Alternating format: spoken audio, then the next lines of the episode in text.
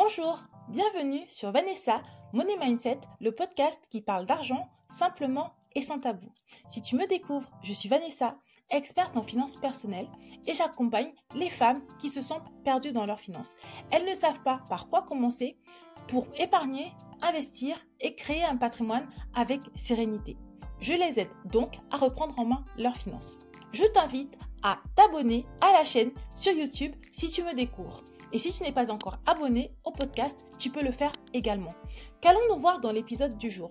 Dans l'épisode du jour, je vais répondre aux questions de mes abonnés. En effet, à l'origine, ces questions devaient faire l'objet d'un live. Cependant, avec les fêtes de Noël, je n'ai absolument pas eu le temps d'organiser un live et d'intégrer cette activité dans mon agenda. Et je me suis dit que ce serait un excellent format de proposer une fois par mois ou une fois tous les trimestres un échange direct avec mes abonnés. Elles me posent des questions et je réponds sous forme de podcast. Et je suis certaine que cela va aider d'autres femmes. J'espère que ce programme te tente. So, let's go Question 1. Je suis étudiante et j'hésite pour ouvrir mon assurance vie entre une banque en ligne et une banque traditionnelle. Eh bien, voici mon avis. Une banque en ligne, généralement, propose des conditions beaucoup plus intéressantes pour une assurance vie, pour un PEA et même pour les comptes titres qu'une banque traditionnelle. Pourquoi? Parce que tout simplement, elle n'a pas les mêmes frais de structure. Les banques traditionnelles, généralement, ont des agences, ont des employés, ont des bureaux et ont beaucoup plus de frais de structure à payer. Ça, c'est une des explications. Ce que je remarque de l'extérieur, c'est que généralement, les banques en ligne proposent des conditions plus intéressantes que les banques traditionnelles. Ça, c'est le premier point. Donc, si tu regardes juste le prix et le coût de ton contrat regardant les frais, que ce soit les frais d'entrée, les frais d'arbitrage ou même les frais de sortie, parce que certains contrats proposent des frais de sortie, eh bien c'est beaucoup plus intéressant d'aller sur un contrat d'une banque en ligne. En outre, j'ai remarqué que les contrats des assurances vie des banques en ligne proposent des ETF. Les ETF, ce sont des paniers d'actions qui généralement suivent un indice boursier.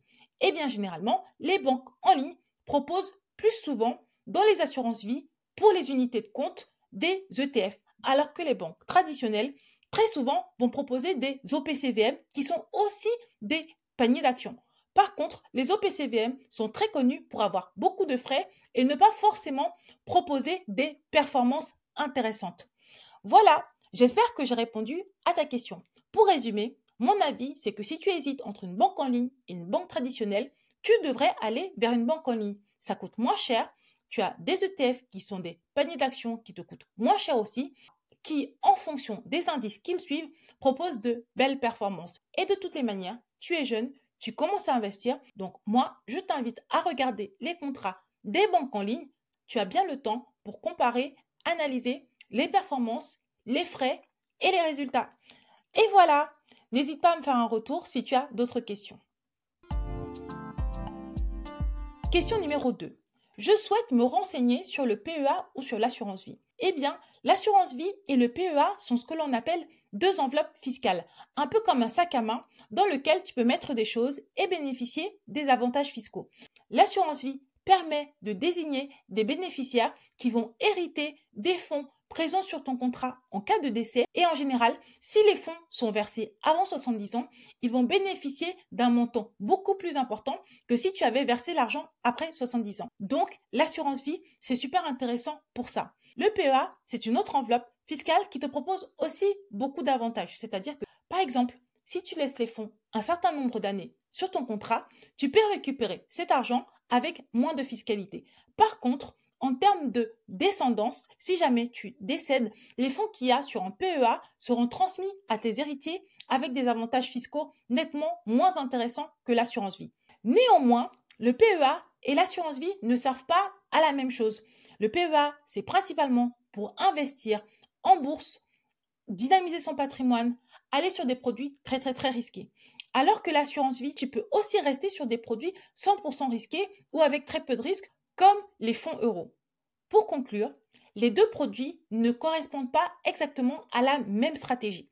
J'espère que j'ai répondu à ta question. J'ai déjà fait un épisode de podcast dédié sur les assurances vie et les frais. Rassure-toi, il y aura un épisode de podcast dédié sur le PEA. Il y a déjà une newsletter dédiée au PEA que je vais inclure dans la description de cet épisode. Mais en attendant l'épisode de podcast, déjà, tu as une partie de ta réponse.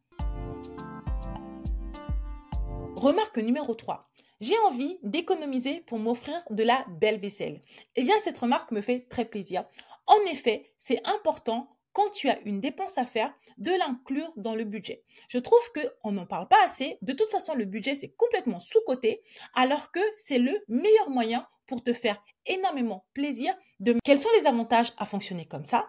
Cela va t'aider à organiser les choses et à les préparer plutôt que de procéder à un achat impulsif car tu vas donner de mauvaises habitudes à ton cerveau. Au contraire, si tu prends l'habitude de préparer et programmer ce que tu veux, tes achats à venir vont entrer dans un processus particulier qui fait que tu ne te procureras plus que les choses dont tu as besoin.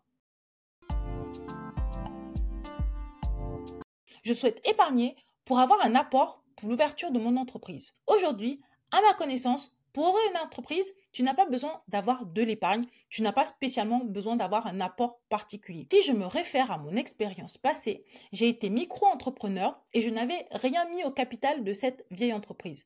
À l'époque même, je crois que le statut d'auto-entrepreneur existait encore. Ensuite, pour mon URL, je l'ai ouvert avec 1 euro au capital, donc pour moi, ce n'est pas du tout une obligation d'avoir de l'épargne quand on veut créer une entreprise. Par contre, je trouve que c'est une très bonne chose que tu décides d'épargner quand même pour pouvoir préparer ce projet. De toutes les manières, je crois énormément en l'épargne. Je trouve que ça sauve des vies. Que ce soit l'épargne disponible ou l'épargne de précaution, pour moi, il faut épargner, c'est très important. Donc si tu veux pouvoir avoir un petit peu d'argent pour pouvoir mener à bien ce projet, je trouve que c'est une très bonne chose et je te félicite. Cependant, si pour des raisons particulières, tu souhaites avoir de l'épargne pour ton entreprise ou obtenir un emprunt, tu peux épargner pour ton entreprise sur un produit d'épargne que l'on appelle le livret d'épargne entreprise. Et oui, ça existe. C'est un produit qui est très peu connu par les banquiers et qui est même très peu présenté ou proposé par les banques. Mais aujourd'hui, je vais t'en parler. Le créateur ou le repreneur d'entreprise va pouvoir épargner pour un minimum de deux années. C'est un produit qui ressemble un petit peu à la structure du PEL, ce qui permet à ce créateur d'entreprise, au terme de cette phase, d'accéder à un prêt à taux réduit. C'est pour ça que je disais que ça ressemblait un peu au PEL, parce que tu vas épargner pendant un certain nombre d'années et après, tu auras accès à des conditions de prêt avantageuses. Comment est constitué ce produit? Le versement initial est au minimum de 750 euros. Le versement annuel est au minimum de 540 euros. Donc, tu dois avoir un minimum pour ouvrir cette enveloppe. Ensuite, tu dois verser de l'argent régulièrement. Les versements peuvent être mensuels, trimestriels ou annuels. Donc, c'est quand même quelque chose d'assez souple. Le dépôt est plafonné à 45 800 euros hors intérêt et le taux de ce livret épargne entreprise correspond aux trois quarts du taux du livret A. En 2023, le livret A était rémunéré à 3%. Donc, le taux qui avait été calculé, c'était 2,25%. Les fonds sont disponibles au bout de deux ans et tu peux épargner entre 2 et 5 ans. Concernant la fiscalité, pour les contrats après 2014, les intérêts sont exonérés de prélèvements sociaux, mais soumis à l'impôt sur les capitaux mobiliers, soit 12,8%. Question numéro 5. Comment faire pour augmenter mon patrimoine? Cette question est à la fois drôle et importante et intéressante. Comment faire pour augmenter mon patrimoine? Eh bien, pour augmenter son patrimoine, ça passe toujours par les mêmes leviers. Il faut augmenter ses revenus le plus que l'on peut, contrôler ses dépenses, apprendre à épargner et apprendre à investir. Et j'ai la joie de te dire que si jamais tu écoutes Vanessa Money Mindset depuis très longtemps et tu appliques les petites astuces que je te donne au quotidien, normalement, tu as déjà commencé à augmenter ton patrimoine.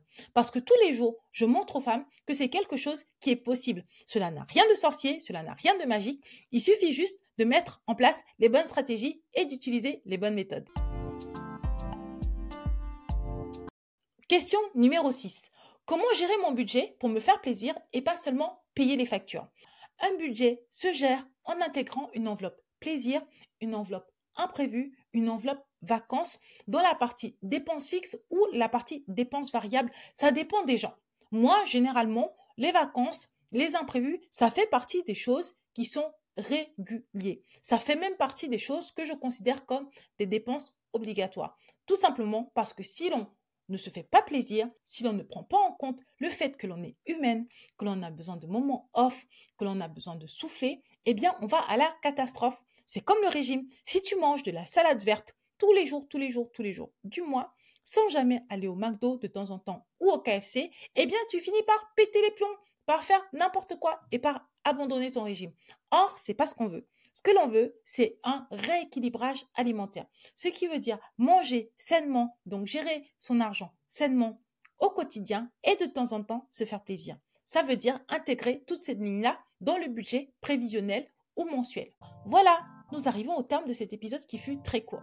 J'espère qu'il t'a plu. Je vais faire régulièrement des épisodes de ce type pour pouvoir répondre aux questions directement de mes abonnés, tout simplement parce que j'adore échanger avec les femmes qui font partie de ma communauté. Si tu me découvres, je t'invite à t'inscrire à ma newsletter. Je publie tous les 15 jours sur les thématiques liées à la gestion financière et au budget. Tu vas apprendre énormément de choses et en plus cette newsletter est gratuite. Si tu veux étudier ta relation avec l'argent ou approfondir tes connaissances vis-à-vis de l'argent, j'ai écrit un tout nouveau bouquin qui est juste énorme. Parle de mindset, on parle d'épargne, on parle d'investissement et ce bouquin est gratuit. Si tu débutes sur le sujet, tu vas forcément apprendre des choses. Je t'invite à le télécharger. Le lien sera en description de cet épisode. Ensuite, si jamais tu as envie de passer à l'action, je viens de créer un planeur. Et oui, un planeur qui va t'aider à organiser tes objectifs, les fixer et les traquer. Et en plus, il y a une partie financière là-dedans. Et oui, parce que on est chez Vanessa Money Mindset, on ne peut pas vivre sans parler d'argent, gérer son budget, le suivre. dans mon planeur mindset et financier, tu as tout ce qu'il faut pour suivre à la fois tes objectifs de vie et tes objectifs financiers. N'hésite pas à le commander. Tu peux à la fois le commander en physique via mon lien Amazon ou alors tu peux aussi le commander en ligne via le lien que je vais te mettre dans la description de cet épisode. Si tu as déjà le planeur et que tu as déjà acheté mon livre et que tu veux quand même me soutenir, je t'invite à me laisser 5 étoiles sur les plateformes de diffusion et à t'abonner au podcast ou à la chaîne YouTube. Je te fais plein de bisous, bisous, bisous et on se retrouve à la semaine prochaine. Bye bye